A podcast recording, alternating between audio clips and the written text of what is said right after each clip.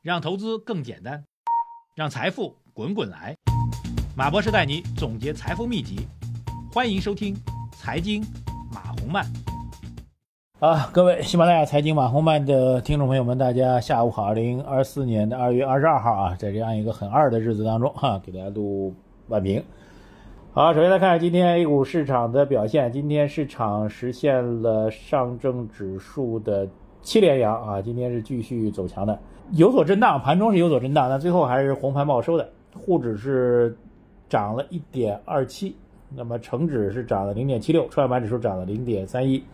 个股也是普涨的啊，上涨个股超过四千五百只，成交量出现了萎缩啊，只有八千两百多亿啊，比上个交易日萎缩了一千五百亿。北向资金今天是卖出的，啊，盘面当中呢，AI 产业链继续爆发啊，这个只是这次的 AI 的略有所调整啊。从个股来讲呢，现在是加了一个国字 AI 的概念，哈 哈算力啊、液冷啊、国资云啊、数据中心啊等等啊 s o r a 概念继续的兴旺啊。然后所谓高股息的品种，煤炭啊、石油啊等等高股息品种也继续走强啊，这个继续看好 AI 的整体的战略布局。好，消息上来讲，今天内容不是很多啊。这个从我们跟很多会员再去交流下来，大家今天研判比较多的，其实还是整个人工智能带来的战略投资的意义啊。今天 A 股固然是七连阳走好，但其实更重要的是，今天消息面是，呃，日本股市和中国台湾股市是创出了历史新高啊。这个日本股市和台湾股市之所以能走强，其实和美国的。AI 是关系比较密切，特别是我们的台湾股市啊，台湾股市其实能够走强和台积电走强是有关系的。台积电走强实际上是跟这个帮英伟达他们去生产硬件芯片是有关系的啊，所以实际上是连带在一起的。日本股市上从去年开始啊，这个巴菲特开始建仓，到现在其实日本也已经成为什么呢？已经成为国国际上重要的芯片生产的一个基地啊，在美国的撮合之下吧。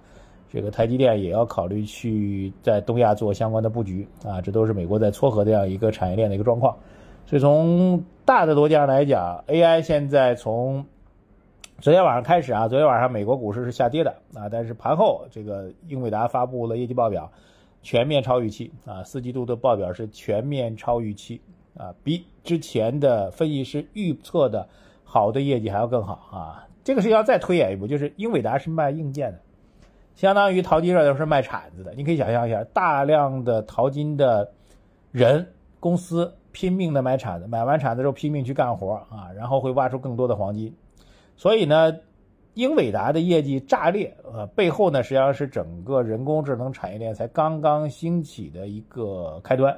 后面还会有更多的应用、服务、产品会不断的涌现出来啊，这就是我们一直几个月了啊，很多人说我们现在才推美股，不是的。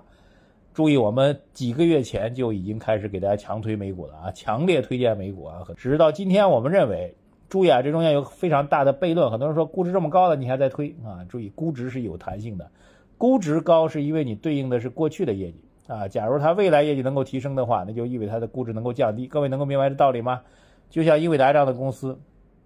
业绩发布之前你看见估值很高，业绩发布之后业绩大幅度增长了，估值就降下来了。各位明白这个？那么如果估值也增长，业绩也增长，那意味什么呢？就是戴维斯双击啊！所以这是第一个核心点，就是依然看好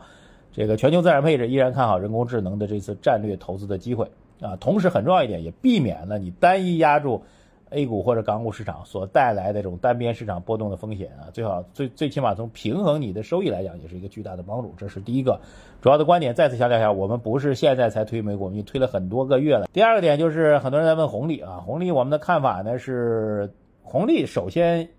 追求的实际上是稳定啊，就是当市场偏弱的时候，红利品种因为市场偏弱，所以越跌它的这个股息红利就越高，越有止跌的一个功能啊。呃，理论来讲，红利板块应该是越涨它就越难涨，它不具有进攻性。但是我们现在把这红利板块变成了一个进攻品种，我们对这板块，当然你涨上去之后呢，会找到各种理由去解释它为什么涨，我们就不去做更多的推介了。对于整个红利板块，我们的看法是这样，就是，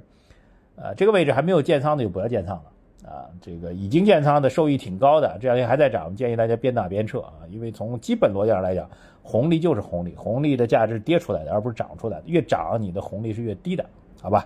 今天就讲这么多啊。这个还是今天晚上大家可以去看看美国市场，因为昨天美国市场的表现呢，没有体现出英伟达的业绩的状况。今天体现出来，看看会是一个什么样的状况，还是做好全球布局吧。另外，除全球布局之外，我们在 A 威尔 A 股市场也给大家四加一的投资方向，其中四加一的有一块已经是止盈了，所以严格来讲，我们现在是三加一的投资方向。如果各位透过喜马拉雅收听我们节目的话，请务必点击节目的关注按钮、留言、点赞、转发，谢谢大家，再见。